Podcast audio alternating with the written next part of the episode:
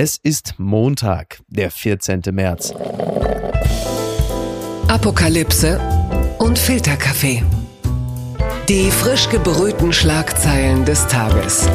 Mit Mickey Beisenherz. Einen denkbar guten Montagmorgen und herzlich willkommen zu Apokalypse und Filterkaffee, das News Omelette. Herzlichen Glückwunsch nachträglich zum Geburtstag, lieber Kaspar. Happy Birthday. Und auch heute blicken wir ein wenig auf die Schlagzeilen und Meldungen des Tages. Was ist wichtig? Was ist von Gesprächswert? Worüber lohnt es sich zu reden? Und ich bin glücklich, dass sie wieder aus der Luft auf dem Boden der Tatsachen angekommen ist, hier in Hamburg in unserer Redaktion.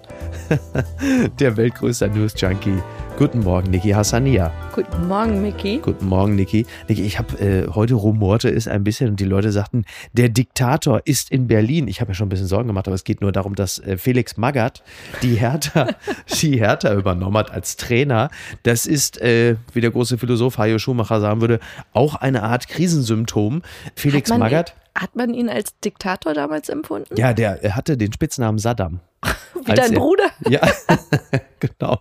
Nur, dass er keine Baustelle geleitet hat, sondern diverse Fußballvereine. Das letzte Mal äh, war es, glaube ich, der, äh, war es das letzte Mal der FC Schalke? Ich weiß gar nicht. Auf jeden Fall hatten die ungefähr dann 48 Leute im Kader. Das kann also alles sehr interessant werden. Wow. Äh, bei der Hertha, ja. Mein Eindruck war immer von Van Gaal, dass mhm. der irgendwie so Diktator. Ja, der Truppengeneral. ja, ja, der auch. Das Den ist fand richtig. ich immer ganz gruselig an, an der Seitenlinie. Militärische äh, Anleihen sind derzeit natürlich auch ganz schwer zu verkaufen, muss man sagen. Kleine Randnotiz noch bei Felix Magath, der hatte mal in irgendeinem Sportmagazin Kicker oder Sportbild oder so geschrieben, hatte so einen Fragebogen ausgefüllt und dann ging es um sein Lieblingsgericht. Und der hat einfach nur geschrieben, Fleisch. Alles weitere dazu dann bei Fußball MML. Die gute Nachricht des Tages.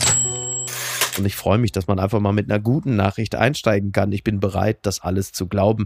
NTV meldet, bald vierte Verhandlungsrunde. Moskau und Kiew rechnen mit Annäherungen. Die ersten drei Gesprächsrunden zwischen Russland und der Ukraine gehen ergebnislos zu Ende. Beide Parteien äußern sich nun optimistischer. Sie rechnen mit Fortschritten bei den Verhandlungen. Die könnten bereits in den kommenden Tagen stattfinden. Zitat, wenn wir die Positionen der beiden Delegationen heute mit denen zu Beginn vergleichen, werden wir deutliche Fortschritte feststellen, sagte der russische Außenpolitiker Leonid Slutsky im Staatsfernsehen.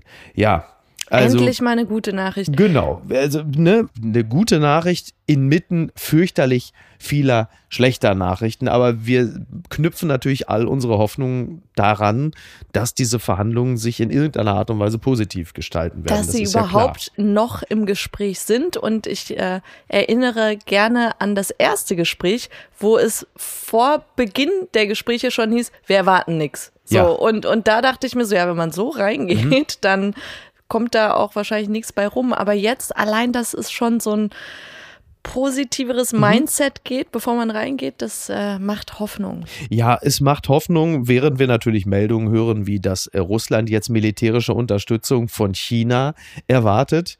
Also da sind wir natürlich auch alle sehr gespannt, wie sich das entwickelt. Das finde ich auch interessant. China interessiert mich eh die ganze Zeit, Mhm. weil äh, vor Kriegsausbruch ja auch die Rede davon war, dass das so eine Art Taktik ist, dass während Putin hier mit unseren äh, Sorgen spielt Mhm. Ja. und äh, ein Angriff androht, dass im Hinterhalt äh, die einen Deal gemacht haben und China sich einfach Taiwan krallt. Also man hat ja, solche Verschwörungstheorien so gehabt. Ja. Und jetzt zeigte sich China eher so, wo ich dir auch gesagt habe, so beschissen man Putin finden mag, immerhin hat man bei ihm das Gefühl, dass er getrieben ist von Stolz und so menschlichen Zügen. Ein so bisschen beschissen. zu viel Emotion vielleicht. Ja, so beschissen sie auch sind, diese Emotionen. Mhm.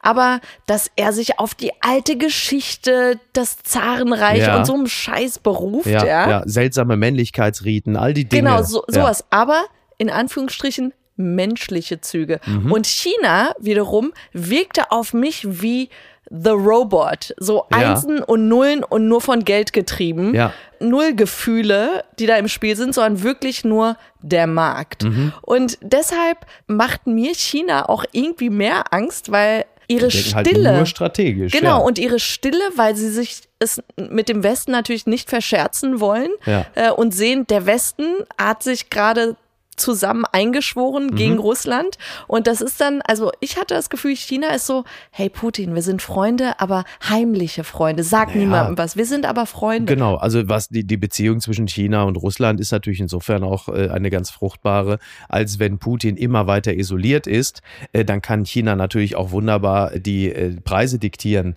Sie brauchen ja, also was heißt sie brauchen, aber sie, sie sind ja Nutznießer von russischem Öl und Gas für die eigene Industrie. Wenn Putin aber mittlerweile dann, äh, oder beziehungsweise China das einzige Land ist, an dem er noch verkaufen kann, dann können die natürlich auch die Preise diktieren. Also das mal nur so, so am Rande.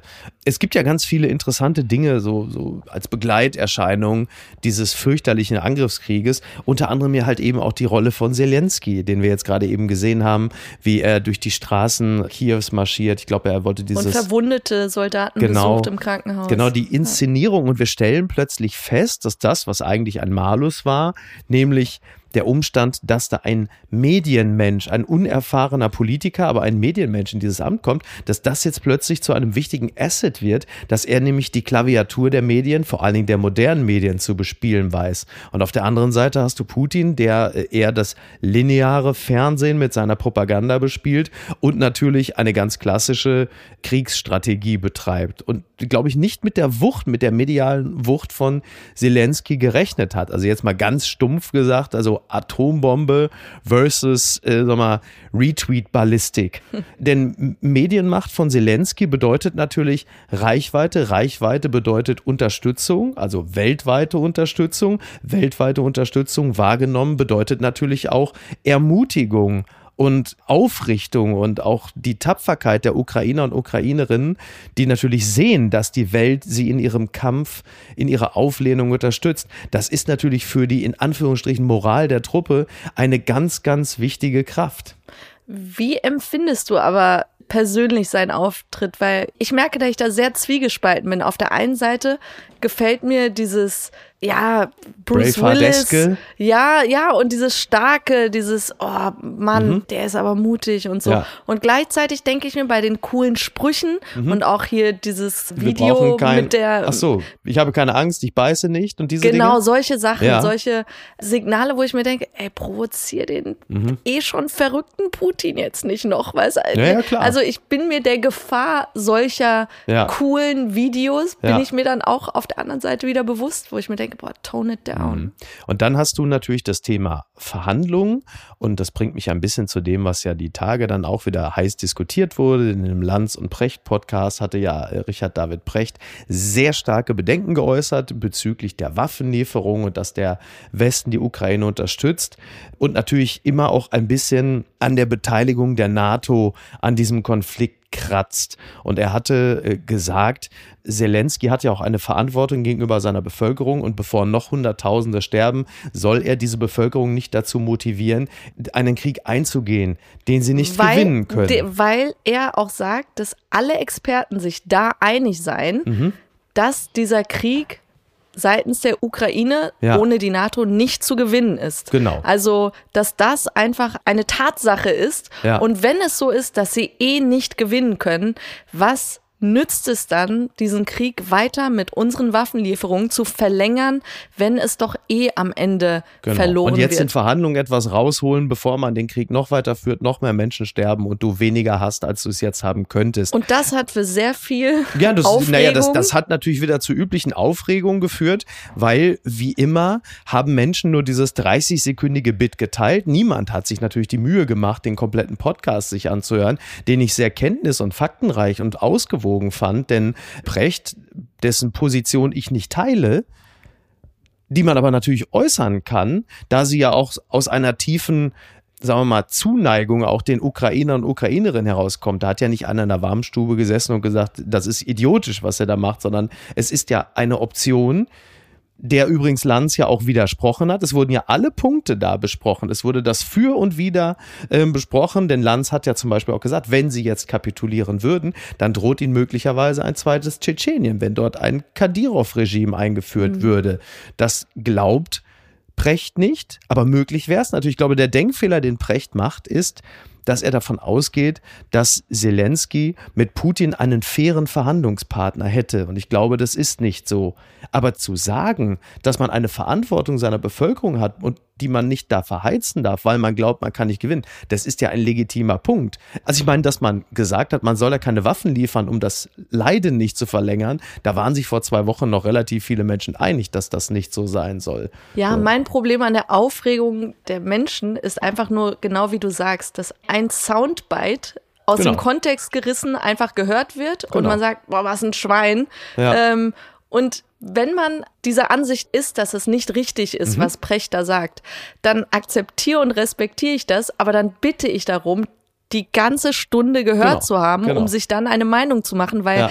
in dieser ganzen Stunde wird sehr deutlich und ich finde, die beiden treffen da einen sehr tollen Ton, weil es eben für Menschlichkeit, Genau. ja, da ist ganz viel Wärme ist jetzt ein blödes Wort, Naja, aber, aber schon, schon Zuneigung und auch Empathie und auch. Total, total. Und ich fand nichts kalt und, und taktisch nur gedacht oder so, sondern wirklich einfach das größere Bild aufgerollt. Und genau diese beiden Stimmen schlagen ja in allen von Na uns. klar. Dieses eine, man will reingehen und ja, Genau. bitte die sollen Luftraum am, genau, die sollen sperren am liebsten lassen. Putin den Kreml bombardieren, dann ist Ruhe, dann aber andererseits dieses Gefühl, ah, wir dürfen uns da nicht reinziehen lassen, sonst hast du eben Ja, aber was für eine Technicality ist ja. bitte Polen als NATO-Land, wenn man sagt, ja, aber wenn Polen angegriffen wird, dann, wenn da Ja, ja. irgendeine Bombe rüberfliegt oder eine Ja. Rakete, dass wir dann erst reingehen. Also Ja. ist es wirklich nur dieses, äh, sorry, exklusiver Club NATO Heute nur und für sonst Stammgäste. müsst ihr halt sterben. So, das Ja. ist natürlich Wahnsinn. Ja, derweil gibt es natürlich weiter auch noch gute Nachrichten. Unter anderem berichtet die Süddeutsche, Gerhard Schröder will weiter vermitteln. Der frühere Bundeskanzler plant angeblich seine Bemühungen zur Beilegung des russischen Krieges gegen die Ukraine fortzusetzen. Die Vermittlungsbemühungen gingen weiter, sagte eine Schröder nahestehende Person am Sonntag. Das Bela, kann ja eigentlich nur noch.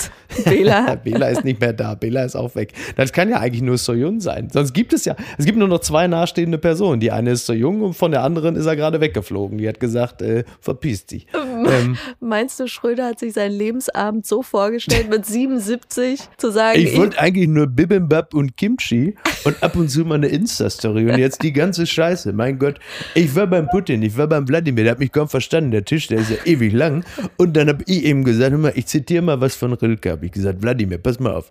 Und dieser Frühling macht dich bleicher. In weite Wiesen will dein Fuß. Dein Lied wird leis, dein Wort wird weicher. Mit jedem Wink, mit jedem Gruß. Und weißt du, was er sagt? Ich hab für dich auch mal einen Reim von Mike Tyson. Jeder hat einen Plan, bis er einen in die Fresse kriegt. Und dann hat er gesagt, da ist die Tür, du Penner. Mein Gott, den Flug vorher hätte mir Tee, sparen können. der ihm vorher noch Tee angeboten. Er soll bis in der Unterbuchse gejuckt. Ich weiß auch nie, was da los ist. Gucken mal, wer da spricht. Bundeswehr. CSU-Chef Söder für rasche Aufrüstung. Das berichtet der Deutschlandfunk. Der CSU-Vorsitzende Söder fordert eine schnelle Aufrüstung der Bundeswehr. Die Ampelkoalition müsse ein Sofortprogramm vorlegen, mit dem die Bundeswehr in einem Jahr voll einsatzfähig sei, sagte er der Bild am Sonntag. Ein weiterer Beitrag aus der Reihe Söder fordert. Schauen Sie, ne? das ist ja so Können- lustig. Können weil die, nicht vorher, können die nicht vorher einfach die Gärten von Elitesoldaten ausgraben und so findet sich doch die eine oder andere Waffe noch. Es ähm, ist ja auch absurd. Also Söder fordert, das ist auch so irre, vor allem innerhalb eines Jahres. Ja, da muss dann aber auch Ausrüstung, Waffensysteme zur Luftverteidigung, bewaffnete Drohnen, moderne Hubschrauber und neue Kampfjets. Ja, du hast einfach schon diese Zusage mit den, oder die 100 Milliarden, Ja, ja. die jetzt investiert werden sollen. Und er macht jetzt einfach bei dem Sound mit, weil er sich gedacht hat, es kommt gut an meinem Volk, aber Söder äh, das fordert- gerade also- Angst hat. Ja, klar, aber ja, ein klassischer Söder Ja. halt. Ne? Ich meine, ich sage nur nochmal, was wir brauchen, ist ein Stoppschild für Putin. Und du sagst, ah, top Idee. Und das bedeutet jetzt genau was? Und das finde ich bei Söder halt so geil. Söder in diesem Fall auch wieder so Top Gun meets Doofus, so Top Gump. So, das, also, was, was will er? Vor allen Dingen, Entschuldigung, aber die CDU war die letzten, die, also die Union war die letzten 16 Jahre in der Bundesregierung und zwar federführend. Der schlechteste Verteidigungsminister, den wir hatten, der war von der CSU und der war derjenige, der auch die Bundeswehr dann endgültig kaputt gespart hat. Und das, das letzte Mal, dass man von dem was gehört hat, war im Zusammenhang mit Augustus Intelligence. So, also das ist so, äh, oh Gott. Die gute Tat des Tages.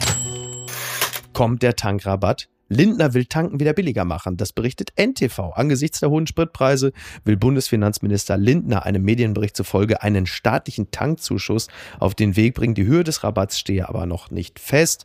Der Gesamtbetrag soll demnach beim Bezahlen abgezogen werden. Der Tankstellenbetreiber soll die Quittung später bei den Finanzbehörden einreichen können. Okay. Eine Entscheidung über die Maßnahme könnte der Bildzeitung zufolge womöglich schon in der kommenden Woche fallen. Da kommt also der Tankstellenbetreiber dann halt einfach damit so zwei Wäschekörben so voll. Das ist so ein bisschen wie, als es doch jetzt diese Bons gab, damals Ja. irgendwie in den Bäckereien und so, wo du sagst, ja genau, das brauchen wir jetzt Ich auch sag noch. dir, wie es ablaufen wird. Das wird so kompliziert gemacht, dass Ja. niemand es in Anspruch nehmen wird.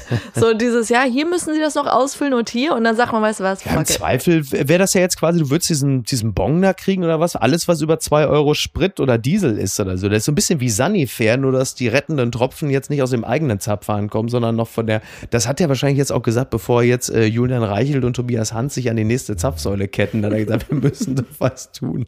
Aber auch da wieder, es ist ja auch okay, denn natürlich ist das mit dem teuren Sprit etwas, das, das darf man ja nie vergessen, so wie diese Desaster auch gleichzeitig ablaufen, ist der Mensch ja auch in der Lage, Dinge gleichzeitig zu fühlen. Also mitfühlen zu sein mit den Ukrainern, Ukrainerinnen. Und im Zweifel unterhält man sich direkt an der Zapfsäule über das Schicksal der Ukraine und guckt gleichzeitig augenrollend gerade auf äh, die Zahlen, die dort durchrattern und sagt, na, das kann so auch nicht bleiben. Also es ist ja keine Nichtigkeit, dass Energie so keine unfassbar teuer Competition, ist. dass du der bessere Mensch bist, Genau. wenn du sagst, ja, ich zahle gerne auch 5 Euro für, für meinen Genau. Liter. Ja, es kommt ja in der Regel von Leuten äh, unseres Genres, die irgendwo sitzen in ihrer Altbauwohnung und sagen, ja, da muss man auch mal äh, und dann sollen sich mal nicht so anstellen und so. Das sind ja meistens so elitäre Arschlöcher wie ich, die da sitzen und twittern und sagen, ja, jetzt hier, aber Leute, so als wäre das ein unerhörtes Gefühl als Otto Normal äh, Motor Verbraucher du, dazu sagen, ich finde das auch nicht gut, dass ich so viel zahle. Das ist doch okay. du kennst mich, ich friere immer, die Heizung Solange auszuschalten. dein Föhn funktioniert, ist alles gut. Was ist denn da schiefgelaufen? Fall Abramowitsch wird zum Krimi. Warum ein Rabbiner festgenommen wurde, das berichtet die Hamburger Morgenpost. Staatsanwälte in Portugal haben einen Rabbiner vorläufig festgenommen, der an der Einbürgerung des russischen Oligarchen und Chelsea-Besitzers Roman Abramowitsch, dessen Vermögen in Großbritannien nach dem Angriff Russlands auf die Ukraine eingefroren wurde, beteiligt gewesen war. Also es ist so, dass der Vorsitzende der jüdischen Gemeinde von Porto äh, festgenommen wurde, zwischenzeitlich im Rahmen der Ermittlungen äh, über mögliche Fälle von Einflussnahme, aktiver Korruption, Fälschung von Dokumenten, Geldwäsche und sogar Steuerhinterziehung. Also dass er ihm halt einfach dabei geholfen hat bei diesem Vorgang. Jetzt war- ist der Mann mittlerweile wieder frei, aber ist schon auch hart in dem Zusammenhang. Ne? Ich habe mich einfach gefreut, dass das nicht in Deutschland passiert ist. das hätte uns noch gefehlt, ja. Wenn deutsche Polizisten bei einem Rabbiner so eine, so eine Razzia veranstalten würden und ihm dann vorwerfen, Na, du hast äh, jüdischen Menschen dabei geholfen, die deutsche Staatsbürgerschaft zu bekommen. Das Das wäre gut. alles. Ähm, ja, wa- was mich wundert an der Geschichte ist, Abramowitsch, klar, Oligarchen, man will ihn an den Kragen Mhm. Klar. wegen ihrer Putin-Nähe. Ja. Aber Abramowitsch hat sich doch jetzt als einziger relativ deutlich für eine Unterstützung der ukrainischen Ja. Menschen eingesetzt. Und, und da finde ich das irgendwie so komisch, dass die ihn alle gerade bestrafen. Ja, und ich will wirklich kein Mitleid mit einem Oligarchen Nein, haben. wirklich nicht. Übrigens, wenn das mit den Oligarchen und den eingefrorenen Vermögen so weitergeht, dann kriegt Boris Becker in London demnächst wieder in den Nobelrestaurants einen guten Tisch. Dann ist er plötzlich wieder der solventeste von allen. Naja, übrigens auch interessant, weil wir gerade von Restaurants sprechen. Hier gibt's noch was aus der Seattle Times. When a popular dish is pronounced the same as the Russian president, what's a restaurant to do? Also in Quebec gibt es ja, du hast ja sogar Verwandtschaft in Kanada. Was hat es mit diesem Putin? Putin, also P-O-U-T-I-N. Putin, jeder, Putin. jeder, der auch Was äh, gerne Französisches, ne? So Quebec, Franco-Kanadien. Genau, genau. Das sind einfach Pommes. Mhm. Da drüber hast du dann so Käseflocken Ja. und da drüber kommt dann Bratensoße. Fantastisch. Und der Käse schmilzt dann so herrlich über Mm. diesen Pommes. Also es ist sehr lecker und deshalb, wann immer man auch hier in Deutschland Frittenwerk, sage Ja. ich nur, Poutine bestellen. Ja, sehr Und- lecker, ist, ja. hat aber echt einen blöden Namen jetzt. Ja, und wie haben sie es jetzt dann genannt? Also was, wie Der Laden ist irgendwie Monsieur Poutine Okay. und jetzt soll es nur noch Monsieur. Also die wollen das Poutine Okay. wegfallen lassen. Ja. Und da denke ich mir, diese Symbolik ist so albern. Mhm. Ja. Und das hast du ja jetzt auch bei so Getränken wie äh, Moskau Mule Ja. oder Russian Mule, was Ja. jetzt nur noch irgendwie NATO Mule heißen soll oder Ukrainian Mule, wo Ja. ich mir denke, lass Ja, es doch einfach sein. Ja, weil es auch natürlich völlig behämmert ist. Also, dass man mit Putin jetzt vielleicht noch ein Problem hat, äh, ist jetzt nicht so gut. Aber spätestens, wenn es dann an die Russians geht, wird es natürlich sowieso völlig seltsam. Zumal äh, ich finde, man kann ein Gericht auch weiterhin Putin. Also die Transferleistung, äh, die würde ich den Leuten grundsätzlich immer zutrauen. Äh, Aber du merkst, wie, egal wie oft es auch in den Medien gesagt wird, Leute, Ja, bitte ja. Genau. lasst es nicht zum Russland-Hass oder Russenhass werden, Exakt. weil die können da nichts für. Ja. Und ich merke, dass es aber nichts bringt, wenn du das sagst, aber dann eben die ganze Zeit die Russen, die Russen, die Russen Mhm. Ja, ja. in den Negativ-News halt erwähnst klar. als Soldaten, russische Soldaten. Und da machst du eben nicht die Unterscheidung. Ja. Und das führt dann wirklich zu, ich äh, habe heute mal bei Twitter reingeschaut und der Autor Paulo Coelho Ja. hatte nur genau diese Bitte, dieses Leute bitte nicht an den russischen äh, Ja. Civilians auslassen. Ja. Die können da nichts für. Und ich war in der Ukraine, ein wunderschönes Land und bla bla. Und und die Leute drunter in den Kommentaren, nein, das ist Gerechtigkeit und, Ach du, Gott, und du ja. merktest, nee, ey, die, das ist jetzt wirklich aktives Russenbashing, was da jetzt Total. stattfindet. Vor allem, wenn's, wenn die Russen jetzt da so gehasst werden. Was ist denn dann in Baden-Baden jetzt los? Da müssen ja nur noch die Farbbeutel fliegen. Also Leute, lasst es doch einfach. Aber das ist natürlich auch manchmal sehr unglücklich, dann so zu benennen, so wie Putin oder äh, Moskau Mule, wenn da etwas gerade so ein bisschen negativ behaftet ist. Ist ja fast ein bisschen so, als würde man zum Beispiel jetzt, sag ich mal, äh, ein Bier nach einem tödlichen Virus benennen. Ne? Die unbequeme Meinung.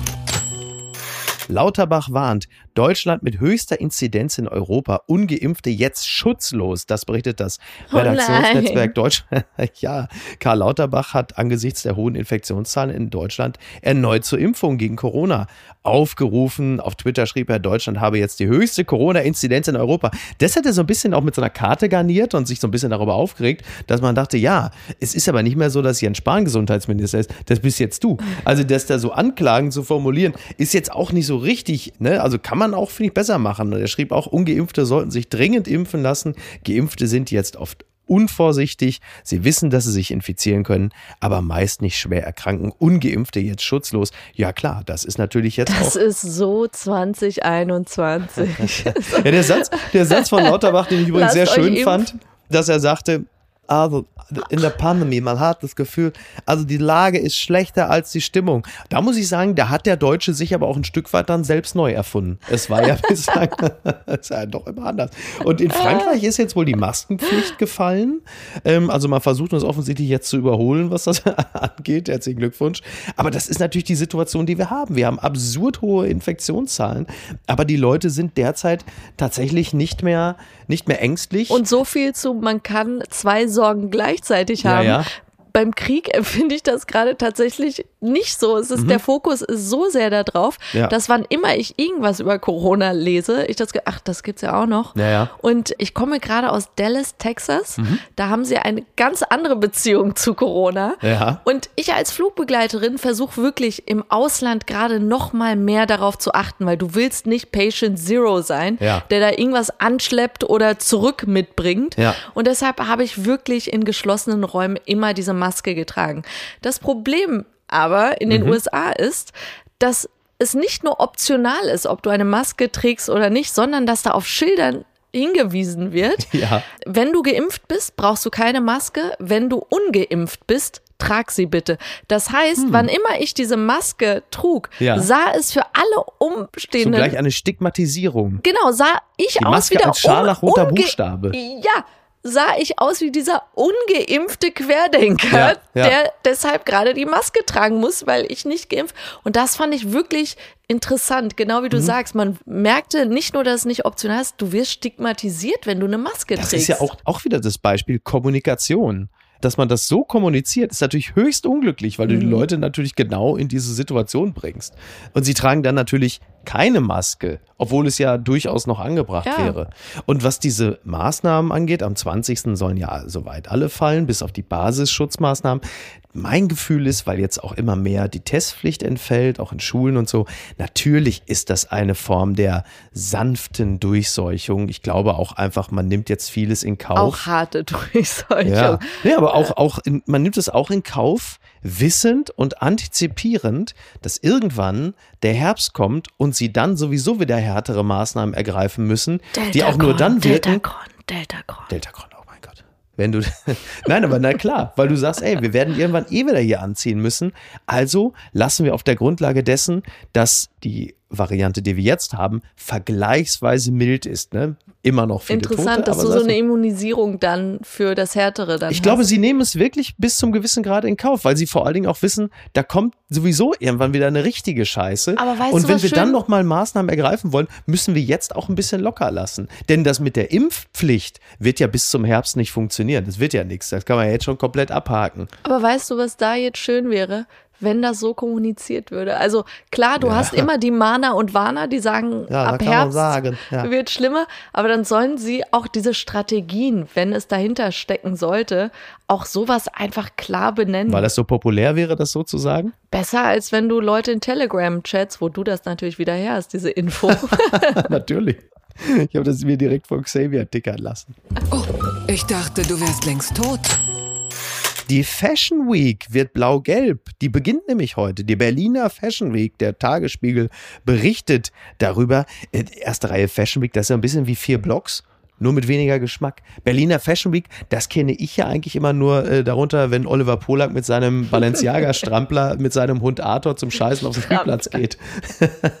das ist die Fashion Week. Äh, Es gab ja gerade die Pariser Fashion Week, da war doch Kim Kardashian komplett in so In gelbem diesem- Tape Ja.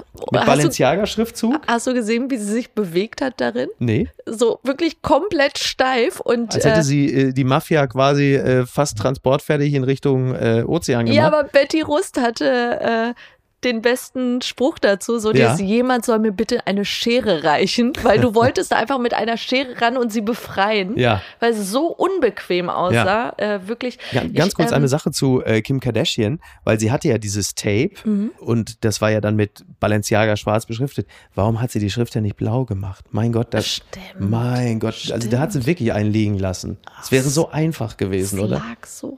Es ja. lag doch da, ja. Ja, naja. Aber Fashion Week, interessant, wann immer die irgendwie so eine politische Message haben, weil es ist einfach doch die oberflächlichste Branche. Ja. Und wenn die dann so Haltung zeigen will, Mhm. finde ich das, merke ich immer, dass ich es irritierend finde. Ja. Aber natürlich richtig, weil es ja auch eben Reichweite hat. Und Klar. dann ist es am Ende des Tages was Richtiges und Gutes. Aber Ja, äh, die Reichweite der äh, Modebranche ist natürlich jetzt auch deutlich begrenzt. ja, du äh, kuschelst mit Handtaschen, als Ja. wären es so Hundewelpen. und dann sagst du aber Pray for Ukraine. Und Bisschen du denkst, schwierig, ne? Ja, Das geht schlecht Hat zusammen. dann immer so ein bisschen. Das hat mich überrascht. Der Berliner Kurier berichtet, sie hat zwei Kinder mit Elon Musk. Musikerin Grimes soll mit Wikileaks Informantin Chelsea Manning zusammen sein. Ja, äh, sie schreiben auch, sie scheint eindeutig ein Faible für Menschen mit einer besonderen Geschichte zu haben.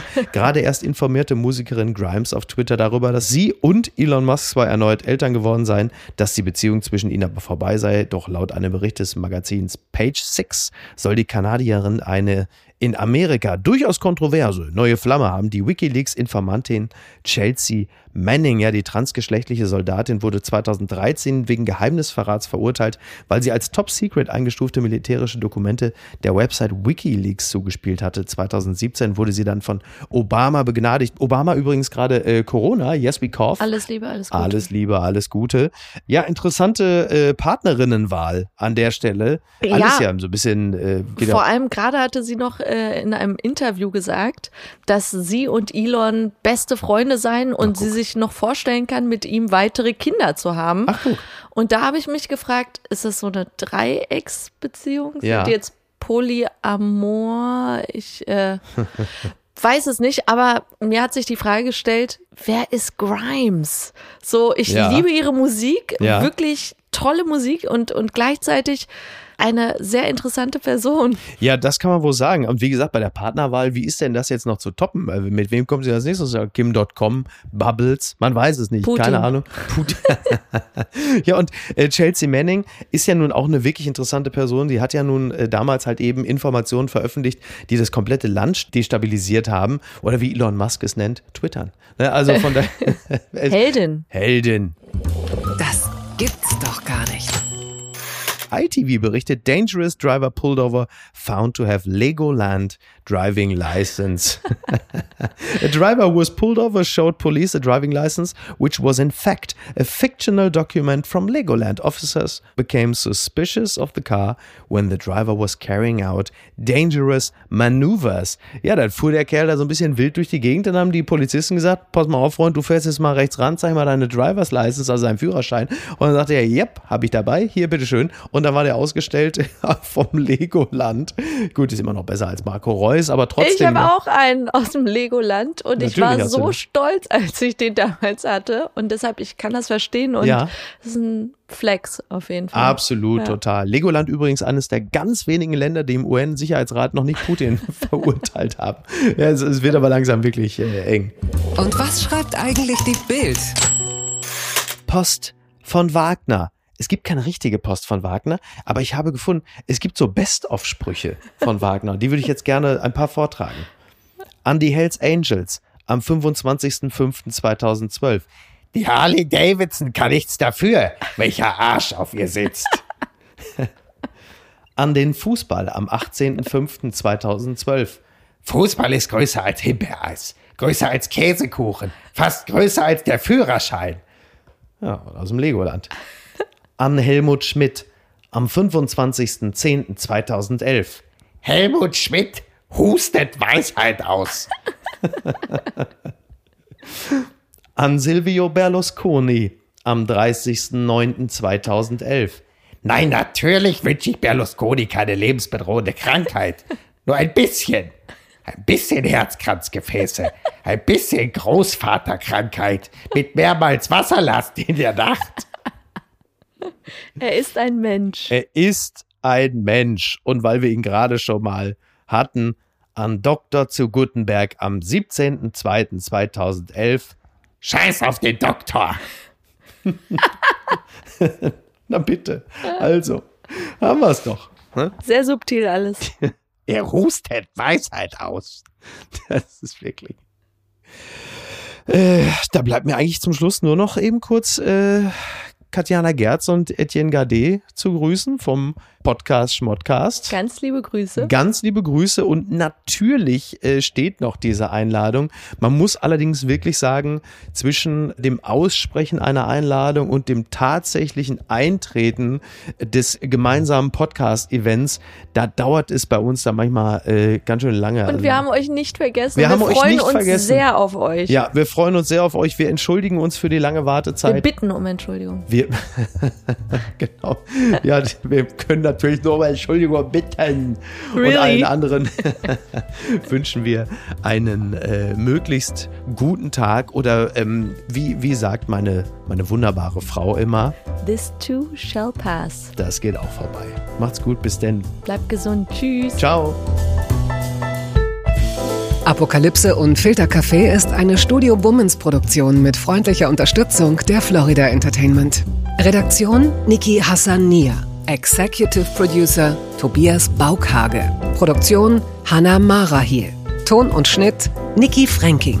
Neue Episoden gibt es immer montags, mittwochs, freitags und samstags. Überall, wo es Podcasts gibt. Stimme der Vernunft und unerreicht gute Sprecherin der Rubriken Bettina Rust.